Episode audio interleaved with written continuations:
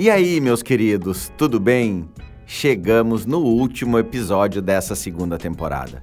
Foram 12 episódios incríveis, onde recebemos uma galera que compartilhou muita, mas muita coisa bacana para quem esteve aqui com a gente. Foram meses de gravações, edições e criações de materiais, onde eu pude contar com a contribuição de uma equipe incrível para entregar esse material para vocês. Espero que tenham gostado de cada um deles. Hoje, o nosso episódio é para fechar com chave de ouro a temporada. Tenho certeza que vocês vão curtir demais essa conversa.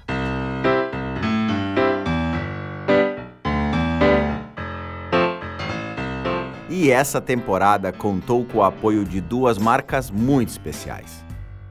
E se fosse possível fazer os bons momentos durarem mais tempo?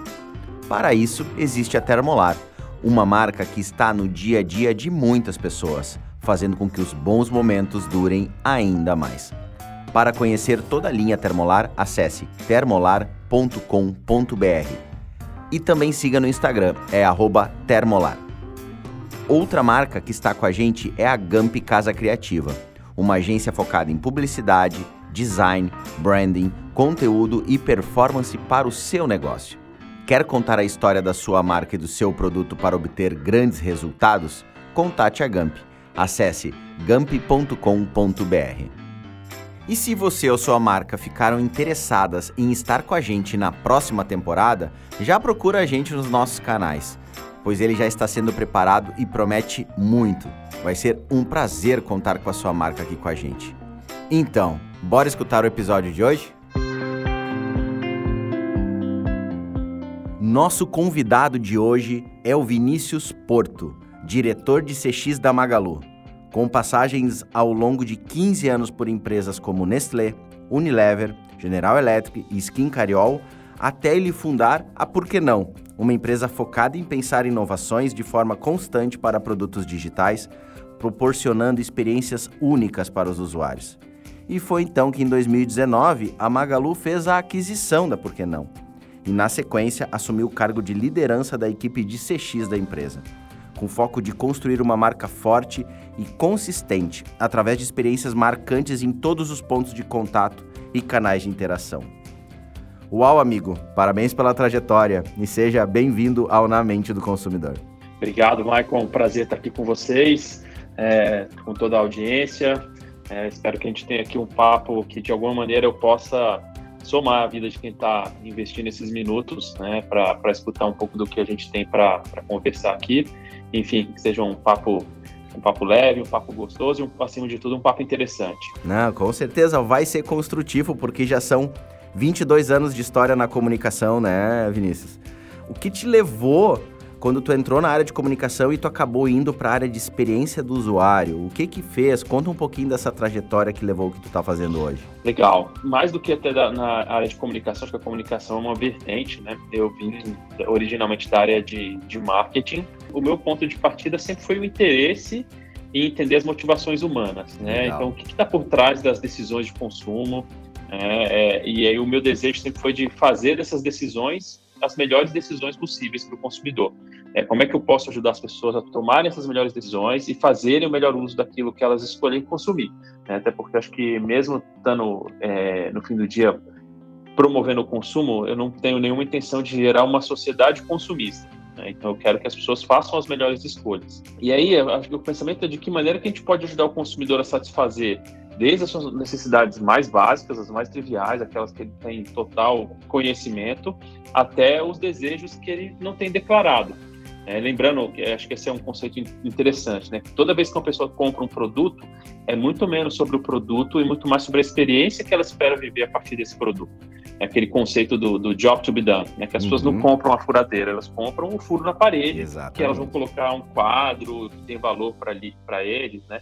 Enfim, mas fim do dia, voltando à sua pergunta inicial, o meu ponto de partida foi essa curiosidade sobre o ser humano. Né? Acho que que até na minha época ainda de estudante, e isso faz bastante tempo, eu me interessei muito cedo pelas questões de antropologia e sociologia, porque eu falei, cara, a base está aqui. Uhum. É, não adianta a gente entender sobre é, técnica né, de, de marketing é, se a gente não entender a motivação das pessoas. Porque no fim do dia tudo vai ser sempre sobre pessoas. Isso que tu falou é extremamente importante, a gente fala muito aqui no nosso podcast sobre o, a expectativa do cliente, do consumidor.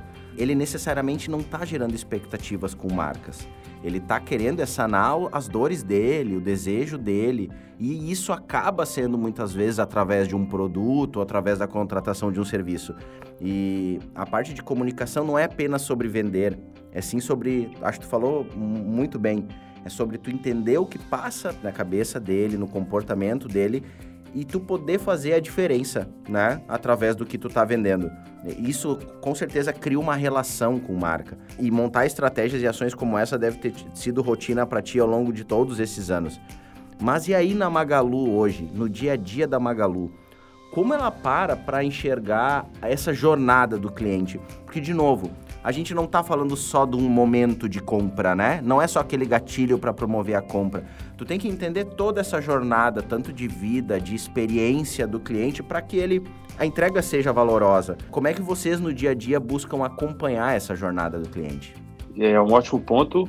E voltando até a um ponto anterior, né, assim, o, o, quanto que isso mudou desde o início da minha, da minha carreira, né? Uhum. É, então, quando eu, quando eu comecei, mais ou menos em 1998, né, as formas de a gente chegar até o consumidor eram muito mais simples. Né? Então, tinham menos canais possíveis e, portanto, a disputa pela atenção era menor. Né? O número de impactos diários de marcas na vida das pessoas era muito menor. É, hoje em dia, com esse volume de canais possíveis, a jornada ela se torna muito menos linear né, e muito mais complexa. Estar tá presente né, na vida desse consumidor em momentos que não são só de compra é o mais importante, é porque a, o, o, momento transacional é, ele inclusive é um momento, vamos dizer, de, que gera até um certo estresse da jornada. Uhum. Né? Ele não necessariamente é o mais prazeroso, muitas o prazer vem depois no uso da, da, do produto que acabou sendo comprado. É, então tem várias formas que a gente faz para estar próximo do consumidor, desde a, vamos dizer, das mais básicas, né, com é, pesquisas contínuas, tem inclusive um dos, dos valores aqui do Magalu, a avaliação comportamental anual, é um dos valores que eu mais gosto, que é o gasta-sola de sapato.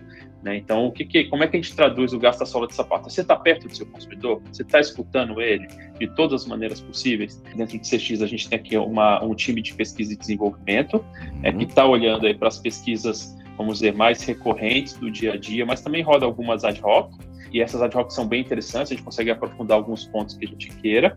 Dentro do time de design, que também está em CX, uma área de pesquisa em design. Uhum. E ali a gente está olhando mais sobre a perspectiva de usabilidade, e também olhando muito esses momentos, eu brinco também com o pessoal que é, é, não é ciência de foguete, né? você precisa reinventar a roda. É, acho que é importante, de maneira mais ou menos estruturada, você estar tá próximo ao seu consumidor. É, então, isso exige. Você está em campo, né? você está na loja conversando com o seu consumidor, você está dentro do seu serviço ao consumidor, escutando as chamadas, né, as ligações que estão batendo lá, você lê os reviews que chegam dentro da, da, das App Stores. Né? Hoje, um dos principais canais nossos de transação é, são os aplicativos. Você tá, uhum. tem alguém olhando isso? Olhar também só a métrica ali de conversão é, muitas vezes te deixa com uma visão, uma visão um pouco de retrovisor. Né? Então, acho que o mais importante no final do dia é, é a combinação dessas várias perspectivas. Né? Então, tem que ter time dedicado né, no, no profundo entendimento, tem que ser obcecado pelo entendimento do consumidor.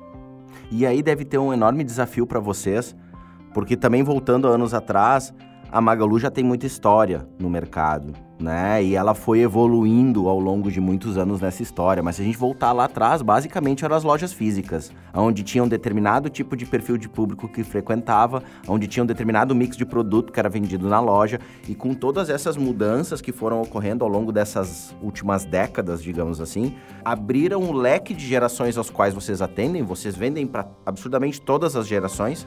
Vocês têm um mix de produto enorme e, e, entender o comportamento e montar estratégias também deve ser um mega quebra-cabeça, porque tu deve ter determinados perfis mais tradicionais, mais das gerações antigas, que tem um determinado comportamento, enquanto tu tem uma geração Z totalmente ligada, conectada, também ligada um pouco a propósito. Deve ser um quebra-cabeça montar tantas estratégias para tantos perfis diferentes, né? Sim, sim sem dúvida.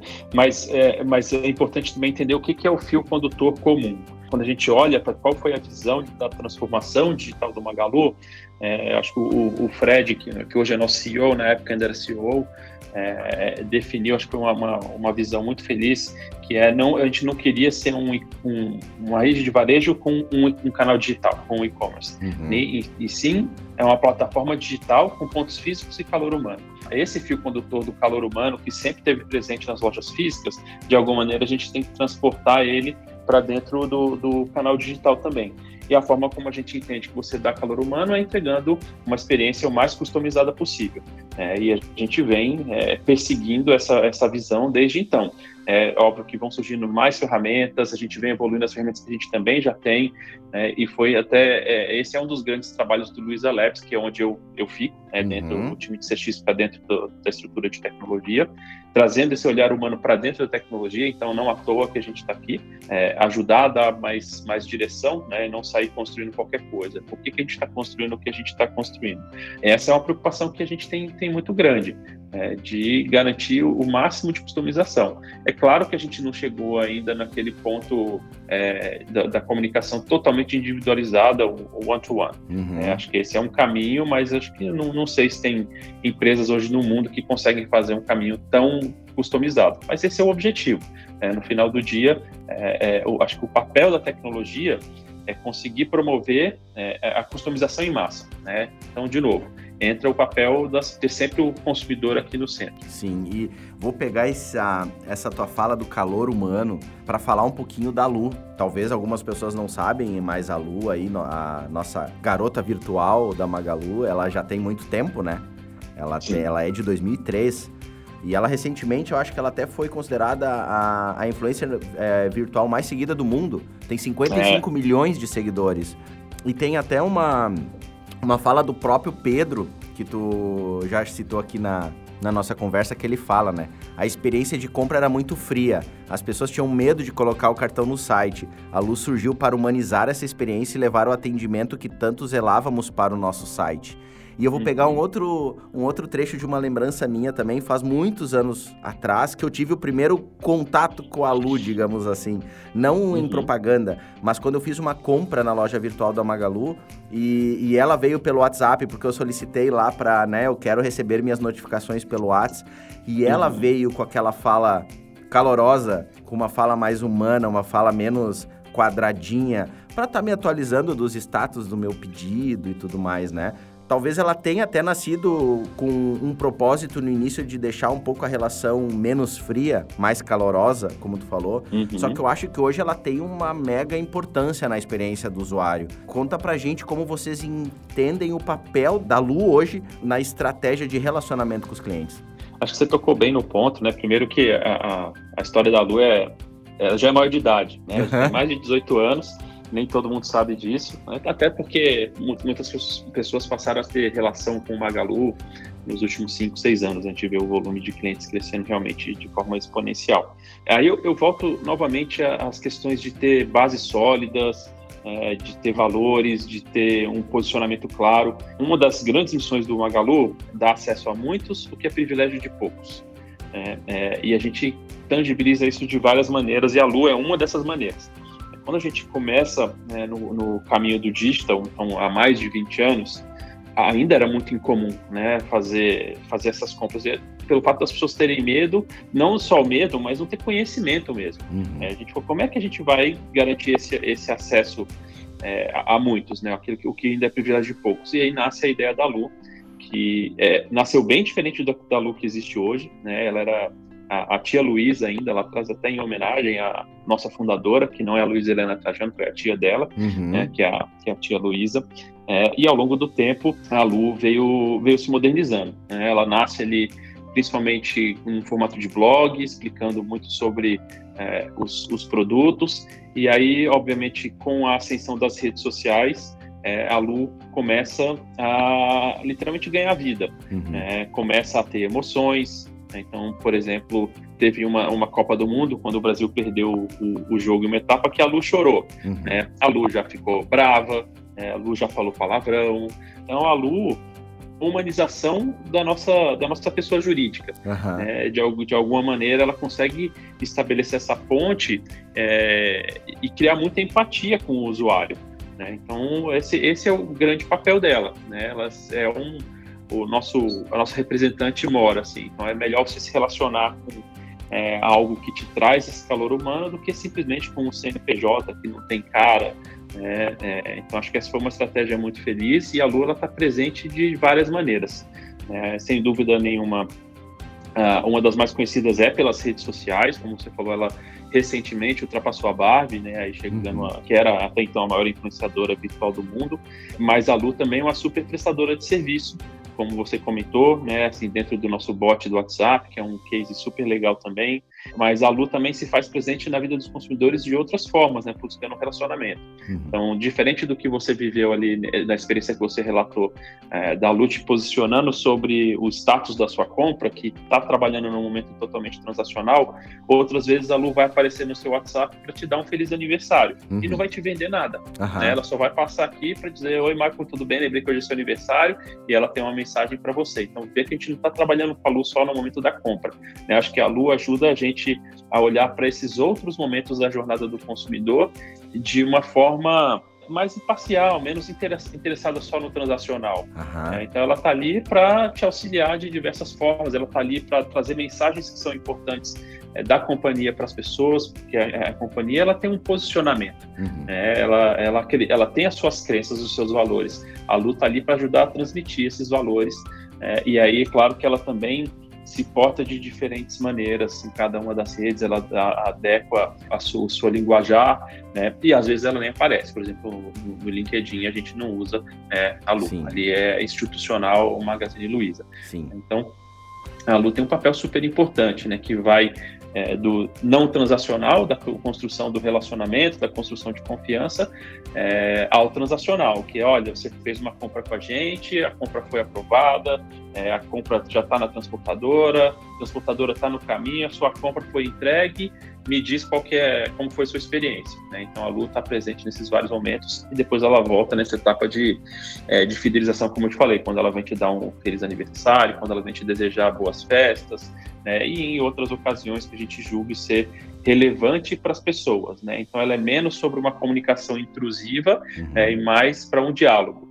E na rede social dela, provavelmente ela deve realmente conversar com muita gente, né? Conversar sobre assuntos diversos. Eu imagino que deva ter um enorme público que troca ideia com a Lu, né?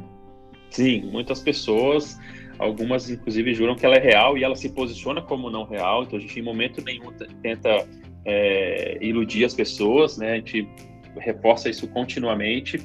É uma experiência muito rica de ser Lu por um dia. Né? Uhum. Inclusive esse é um dos um dos programas que a gente tem é, do Magalu, onde gente, nos momentos das, das, grandes vendas ali, das grandes promoções, então Black Friday, liquidação fantástica, o volume de solicitações cresce muito, né, de dúvidas. Uhum. Então a gente busca internamente todos os interessados em, em, em, serem voluntários como o Lu por um dia, treina essas pessoas, então é muito legal também você passar pelo treinamento de saber como é que a luz se comporta, saber quais são, a gente chama de caquinhos da lua, né? Assim, é, as frases que ela mais usa, o tom de voz, e aí você literalmente vai fazer o atendimento do seu do consumidor, né? Que nesses, nesses picos de venda chega a ser 10 vezes maior, talvez até mais do que um, um dia a dia um dia a dia normal. Uhum. É, e eu, como Lu, tive oportunidades das mais diversas, desde realizar venda, eu brinco, né? Foi minha primeira venda como Lu na Black Friday do ano passado eu vendi um colchão, então ajudei o consumidor a achar um colchão, o consumidor que me procurou falou,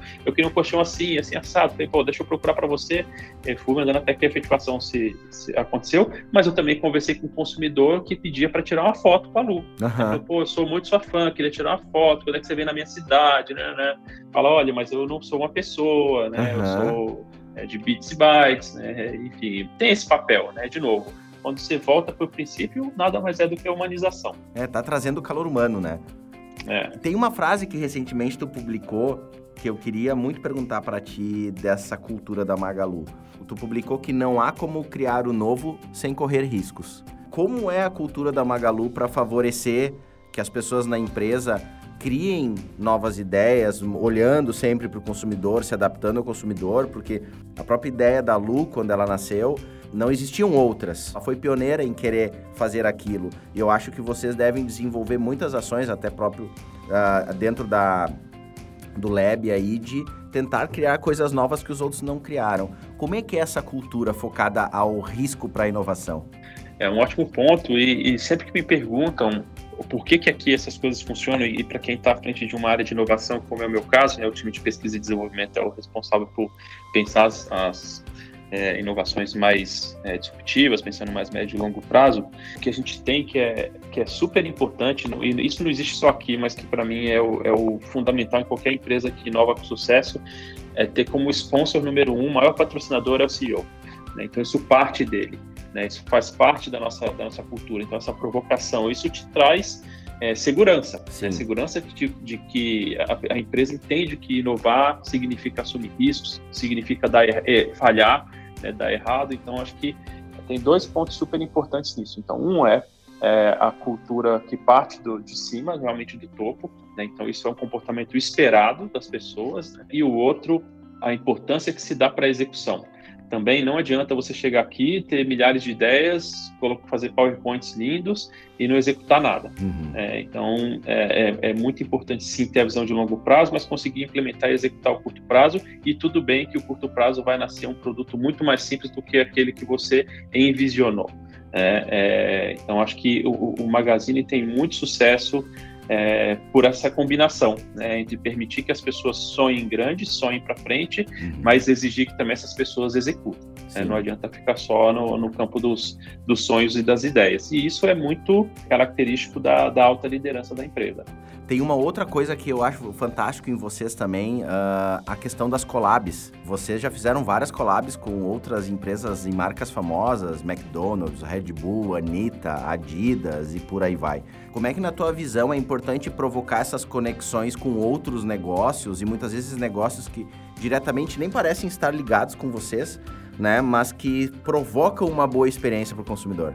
É, eu, eu acho que tem duas coisas importantes nas collabs. Um é ajudar na sua construção de marca, buscando associação com marcas que têm valores e visão de mundo muito semelhante às suas, então essa é uma forma de você não estar tá falando mais sozinho. Uhum. É, você tem mais, mais uma, é, uma pessoa, mesmo que uma pessoa jurídica ali, é, que está é, falando da, do mesmo tema que você. Né? E eu acho que outro ponto super importante é alcançar é, consumidores que eventualmente não são consumidores só da, ainda da minha marca, mas são de uma marca parceira e vice-versa. Uhum. Né? Então essa é uma forma que a gente tem de é, ampliar o, o nosso alcance né, usando, usando marcas parceiras e retribuímos da mesma forma. É, hoje a gente tem aí um, um, app que é um canal de distribuição super poderoso, né, a gente tem mais de 30 milhões de usuários ativos, é, então para as marcas também é interessante conseguir alcançar essas pessoas.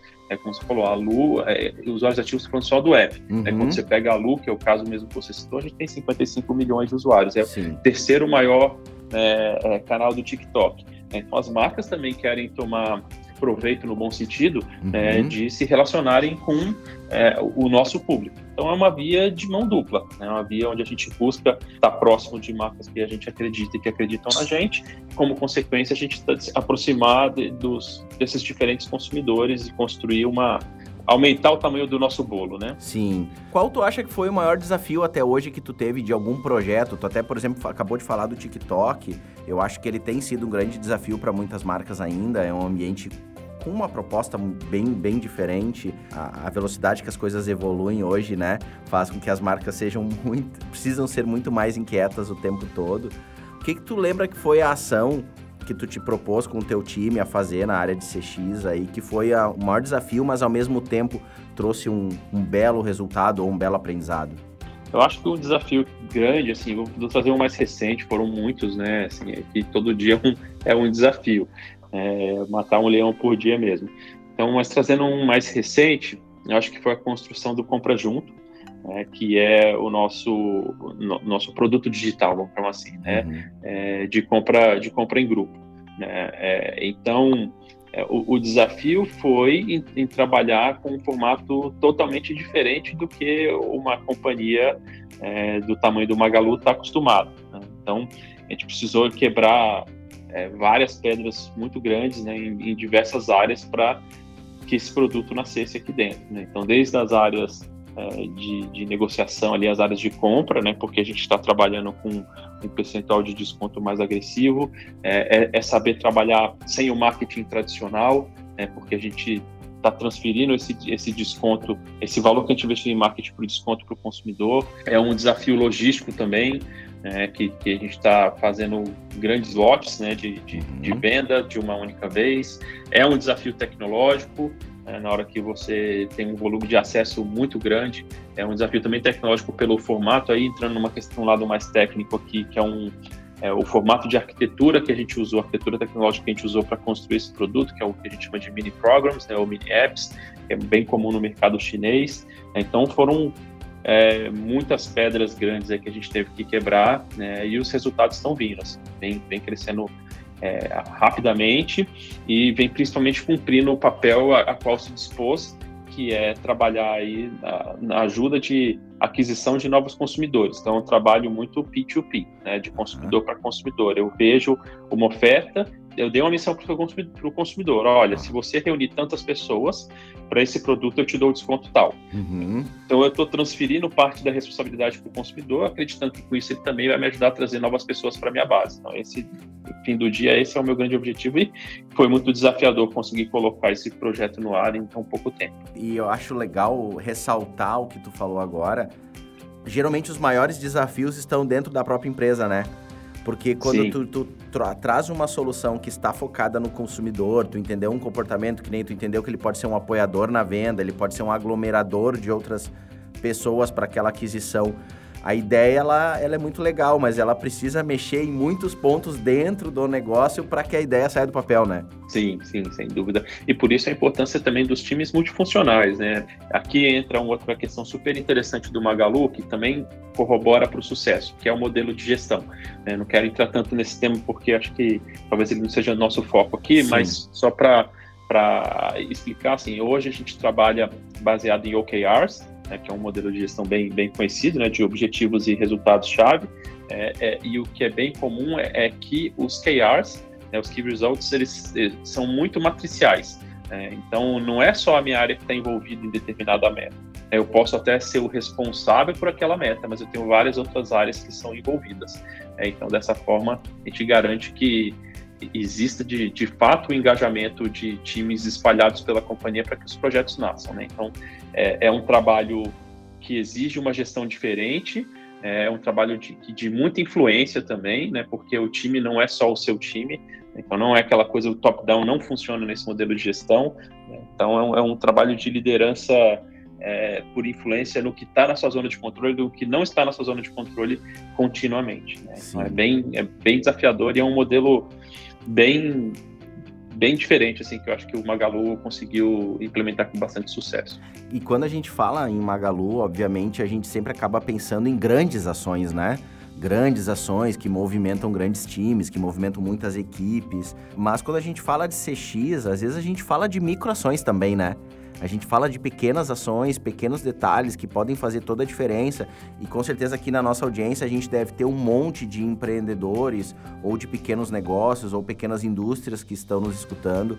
Como é que funciona na Magalu a ideia também das microações de experiência? Porque dentro da jornada do cliente existem vários pequenos pontos de contato onde ele tem uma experiência com marca. Como é que vocês motivam que essas, que essas microações aconteçam, a geração de ideias e como é que elas podem, alguns exemplos talvez, inspirar a galera que está nos escutando? Eu acho que esse é um ótimo ponto que você traz que, e, e para mim é, é fundamental que as pessoas entendam que, assim, como diretor da área de experiência, eu não sou o único responsável pela experiência do cliente da companhia.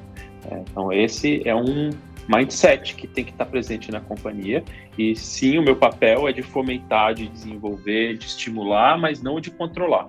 Né? Então, acho que esse é um primeiro ponto para qualquer coisa dar certo. Você não pode controlar tudo. Né? Então, vou trazer um exemplo né, é, que para mim é o, é o, melhor e que ele assusta pessoas que trabalham com marca em princípio, mas quando você olha depois o, o, o resultado é, é muito efetivo. Né? Então a gente tem, por exemplo, o que a gente chama de maga local. O que, que é o maga local? Então, cada loja da rede, então a gente tem aí próximo de 1.500 lojas, tem a sua verba própria para redes sociais, para ativação local. Eu não fico controlando o que essas pessoas estão falando para sua comunidade, mas eles conhecem a comunidade deles melhor do que ninguém. Uhum. Né? Então a gente começa a ter times, criadores de conteúdo que são os próprios vendedores da loja, que são os gestores da loja funciona super. Né? É, é, é, muito curioso e tem vários casos, alguns até engraçados, se a audiência de vocês quiser procurar, ou eu deixo o link aqui para você postar junto, né? Alguns links de YouTube, como por exemplo o vendedor que fez um vídeo de dar uma sarrada no ar, quando a sarrada no ar era um meme do momento. Uhum. A gente teve outros vendedores que construíram ali um jingle, um jingle é, da Black Friday em cima de uma música do Backstreet Boys, uhum. é, brincando com os produtos que estavam em promoção. É, então, é, o que eu acho que a gente, como área de experiência, tem é que dar é, guidance, né? Então, assim, eu tenho que estabelecer limites e parâmetros, mas deixar as pessoas terem criatividade para é, poder atuar. E disso surgem coisas muito interessantes e, e, de verdade eu fico feliz quando foi uma coisa que não veio do meu time. Eu falo, cara, olha que, que legal isso aqui. A gente viraria uma curva de rio se a gente fosse tentar resolver todas essas demandas que vêm da companhia. Por exemplo, é, uma, uma mãe que pediu ajuda no serviço ao consumidor porque o filho queria fazer uma festa de aniversário com o tema da Lu. Uhum. Assim, a gente não trabalha a Lu ainda desse jeito, mas, uhum. cara, como é que a gente vai ajudar essa criança é, a ter uma festa da Lu? E aí a gente foi, conseguiu reunir alguns materiais, preparou alguns materiais para eles e, enfim, a criança fez ali o seu aniversário temático de, de Lu. Então, acho que esse é o ponto, assim, abrir mão do controle é, mas estabelecendo, estabelecendo determinados limites. É, tu falou, é, é, isso deve ser um desafio enorme pensar num negócio que nem tu disse lá no início, né? Ah, no início tu te assusta, ah, vou abrir mão e deixar o pessoal que está na frente puxar a comunicação. Mas o Brasil é continental, né? A gente, Sim. dentro de um próprio estado, dentro de uma própria micro-região, a gente tem comportamentos muito diferentes e não vai conseguir vir de cima algo que engaje e se aproxime tanto daquela comunidade que está na ponta. E como é que vocês montam essas estratégias para estimular esse time do front? Esse time que está lá, né, no dia a dia com o cliente, uh, vocês têm estratégias, ações para estimular que eles continuem uh, gerando e criando novas ações? Sim, aí você tem desde é, ações de incentivo, mas eu acho que o que é importante é ter uma comunicação contínua. Né? Então, por exemplo, uma das mais tradicionais e que é mantida religiosamente aqui é, é a TV Luiza, né? que é uma forma de comunicação. O Magalu tem um estúdio próprio né? aqui dentro da, da nossa arena, é, com transmissão, possibilidade de transmissão ao vivo, que de fato acontece, é, e durante esses momentos, as, as mensagens que a gente deseja passar que cheguem a ponta, chegam. Né? A gente também tem times muito focados ali principalmente nessa questão aí de, de é, não, não perder a essência da empresa, não perder a essência dos canais. Né? Então, tem um time de marketing de loja que está ali continuamente estimulando essas, essas pessoas, né? Porque o conhecimento que essas pessoas que estão na ponta têm, né, da, do, do grupo que faz parte ali, daquela comunidade. É, esse é um número público que eu posso falar, né, não, não, né, não tem nenhum problema a gente falar dele, mas hoje 80% das lojas do Magalu estão em municípios com menos de 300 mil habitantes. Uhum. É, é, então, o que significa que é, essas lojas elas são muito mais do que um ponto de venda, né? Uhum. só um ponto estacional. É, muitas vezes é, é ali o, um primeiro produto bancário de uma pessoa, apesar de a gente ter bancos estatais, é o primeiro produto bancário de uma pessoa, pode ser a emissão de um, um cartão Luiza, por exemplo. Uhum. É, então estabelece-se, cria-se um vínculo de confiança muito grande da comunidade local com aquele estabelecimento e com os profissionais que trabalham ali e dedicam suas horas. É, então a gente tem que deixar essas pessoas é, tomarem as decisões, né? achar que as melhores ideias vão estar aqui presas dentro do escritório ou na minha cabeça de mais meia dúzia é, é muita soberba, né? Assim, as pessoas são muito inteligentes. Acho que o que a gente tem que fazer aqui é potencializar é, a inteligência e o alcance das ações delas, né? E quando eventualmente fugir do controle, a gente está ali para reparar eventuais danos. Mas eu te garanto que a gente tem muito menos é, dor de cabeça e muito mais sucesso trabalhando dessa forma. Sim. E, e para estimular tudo isso e para continuar inovando, criando ações, estimulando o time como um todo, comenta da importância do Luiza Labs. Eu falo sobre isso pelo seguinte, muitas vezes as empresas elas querem pensar em inovar, mas não tem um comando, não tem um, um lugar que está o tempo todo pensando nisso. Ela acha que a inovação vai nascer naturalmente dentro do negócio entre, entre os departamentos. Qual a importância da Luiza Labs uh, dentro desse processo de continuidade de inovação e de entendimento do, do consumidor? É, o Luiza Labs ele nasceu como um, uma área de inovação do Magalu, né, mas principalmente focado na inovação digital. É, nasceu aí há cerca de 10 anos, mais ou menos, com duas pessoas, e hoje a gente tem duas mil pessoas. Nossa. É, é, já tem um time bem grande. Enfim, é uma área que está totalmente dedicada é, não só a pensar o novo, mas a executar o novo, que foi um dos pontos que eu trouxe anteriormente. Uhum. É, é, mas isso não significa que as ideias nasçam só do Luiza Labs. É, ali tem um papel, de novo, de orquestrar, é, facilitar, estimular, mas a inovação pode nascer de qualquer lugar e a gente vai ser sempre super é, aberto para que as, as boas ideias é, aconteçam e, enfim, e cheguem na companhia. Então a gente trabalha muito no modelo de comitês, né? então esses comitês são sempre tem uma participação grande de, de pessoas, tudo bem que tem sempre uma uma meia dúzia que está ali liderando o, o comitê, é, a audiência é ampla. Então, se alguém tem uma, uma, boa ideia, é a obrigação levantar a mão e trazer a sua ideia. É, então, o, o, trabalho hoje do Luiza Labs é, é principalmente focado na, na, execução, na viabilização através da tecnologia. Né? Para isso que existe o Labs, e hoje são, eu nem sei, mais de mil sistemas que a gente roda aqui temporariamente, é, continuamente, é, são mais de seis escritórios aí, espalhados pelo Brasil com times de tecnologia. Né? Eu sei que hoje é uma área muito core da companhia, é, mas o que as pessoas também têm que lembrar é que isso não nasceu ano passado, né? as pessoas gostam de falar, nossa, transformação digital do Magalu, pois é, mas há 10 anos atrás a gente já estava ali é, com, colocando a pedra fundamental e fazendo um, um trabalho de, de, saneamento que é quase invisível, né? E depois quando as coisas começam a, a nascer, que é, as pessoas acham que é, que é, o sucesso veio da noite para o dia, é dia simples, né? olha, né? Exatamente, os 10 anos de construção que vieram antes. Sim. Inclusive, vocês têm um podcast, né? Que eu convido o pessoal a escutar também, que é o Cabeça de Lab. Lá onde sim, vocês sim. acham que compartilham um pouco desse universo da, do Luiza Labs, né? Sim, sim. Cabeça de Lab é mais uma das formas aí que a gente tem de levar a nossa mensagem aí com um público talvez um pouco mais antenado ao lado business, ao lado de tecnologia, né? E a gente sempre tenta trazer é, essa visão de, da, da tríade é, de, de, produto, é, design e tecnologia. Então, a gente sempre tenta, tem temas que passam por esses três pilares sempre. Né? Então, vale, vale a pena. Assim, alguns episódios vão ser mais técnicos, outros menos, então a gente vai conseguir abranger diferentes públicos. Legal.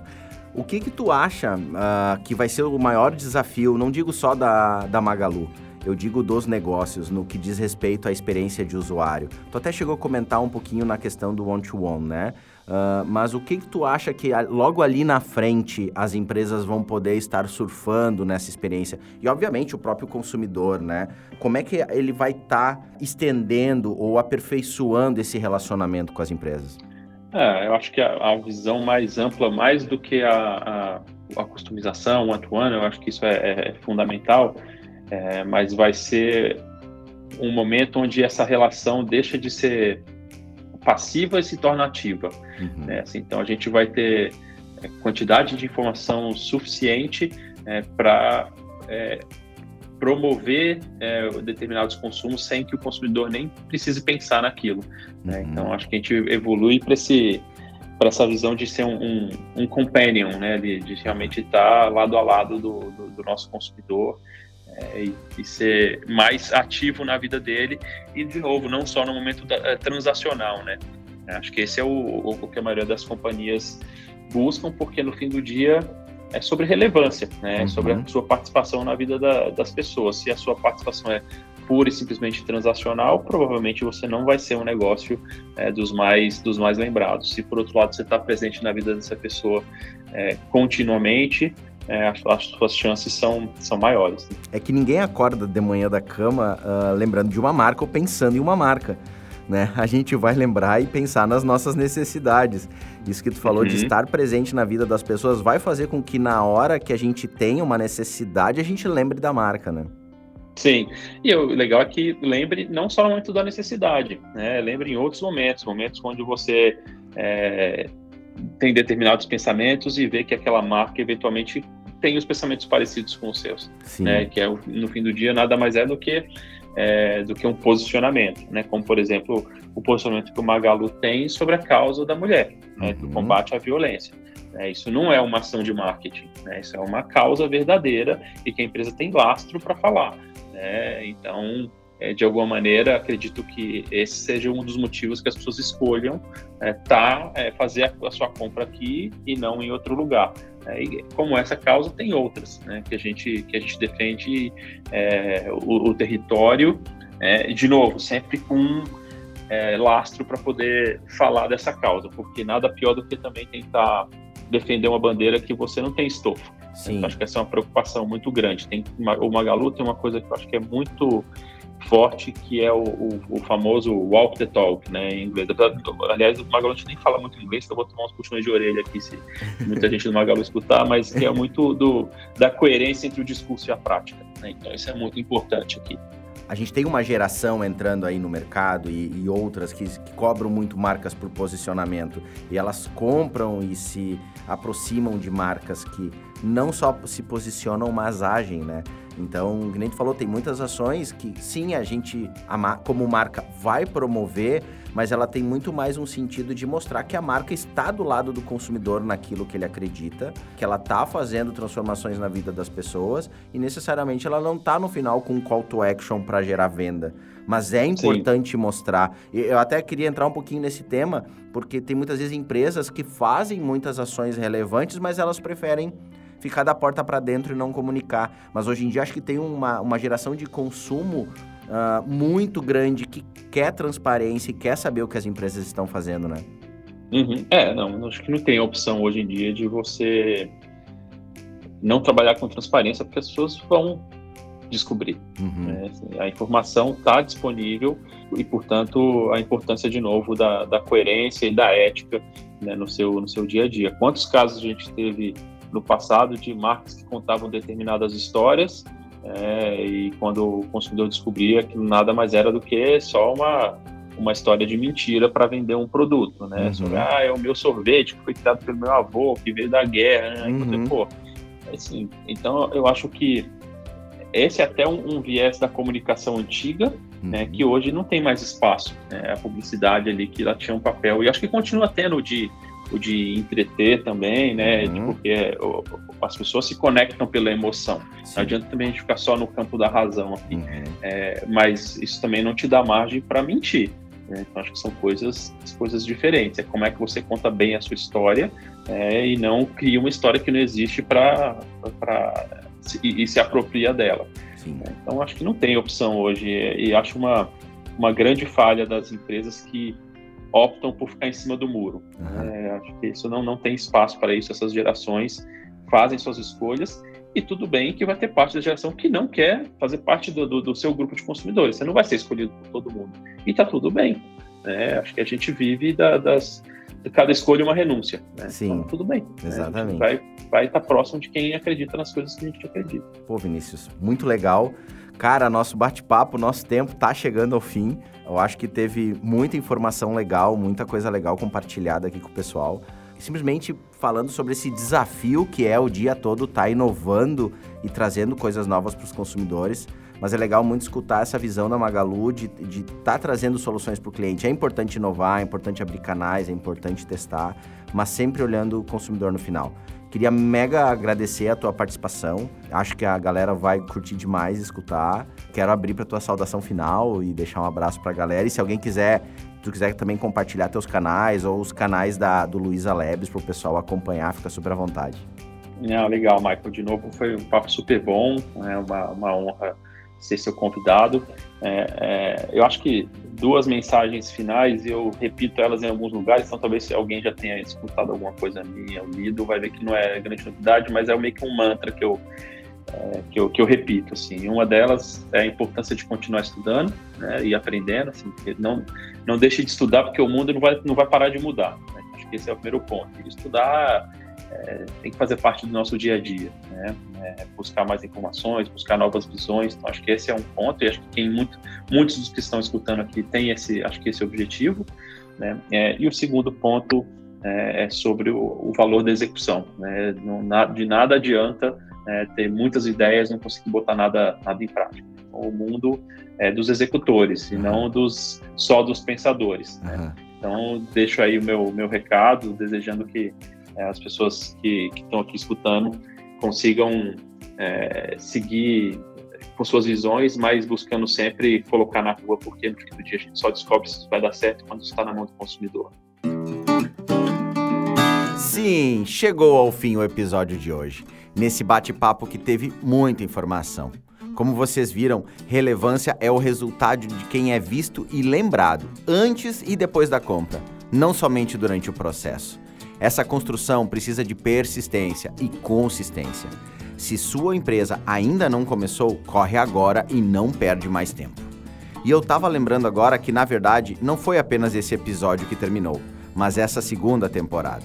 Agora o negócio é começar a preparar a próxima. O que, que vocês acham? Enquanto ela não sai, segue a gente nas redes sociais para poder ficar acompanhando muitas novidades do mercado e dos consumidores. Vai lá no Insta e TikTok e segue o arroba na mente do consumidor. E também me segue lá no LinkedIn, é o arroba Maicon Dias. Vai ser um prazer manter essa conexão aquecida com vocês. E eu também tenho que mandar aquele agradecimento especial para duas marcas que aceitaram nos apoiar nessa temporada. Foi um prazer enorme ter vocês aqui com a gente. Um abraço para toda a equipe da Termolar, aquela marca que valoriza cada momento bom da nossa vida, contribuindo para que ele dure mais. Vai lá e conhece toda a linha da Termolar no site termolar.com.br e também segue lá no Insta, é o termolar. Um abraço especial também para a galera da Gamp Casa Criativa, uma agência com um time que está realmente fazendo história para muitas marcas desse Brasil. E se você quer fazer história e levar a sua marca para o mundo, é só chamar a galera da Gamp. Acesse gamp.com.br e chama o pessoal para montar aquela estratégia incrível de comunicação para o seu negócio. Gente, foi um enorme prazer cada segundo desses 12 episódios dessa temporada. Espero que tenham realmente curtido. Breve a gente está de volta com mais convidados. Um grande abraço e logo mais quero contar com a tua presença na nova temporada do podcast Na Mente do Consumidor. Até mais.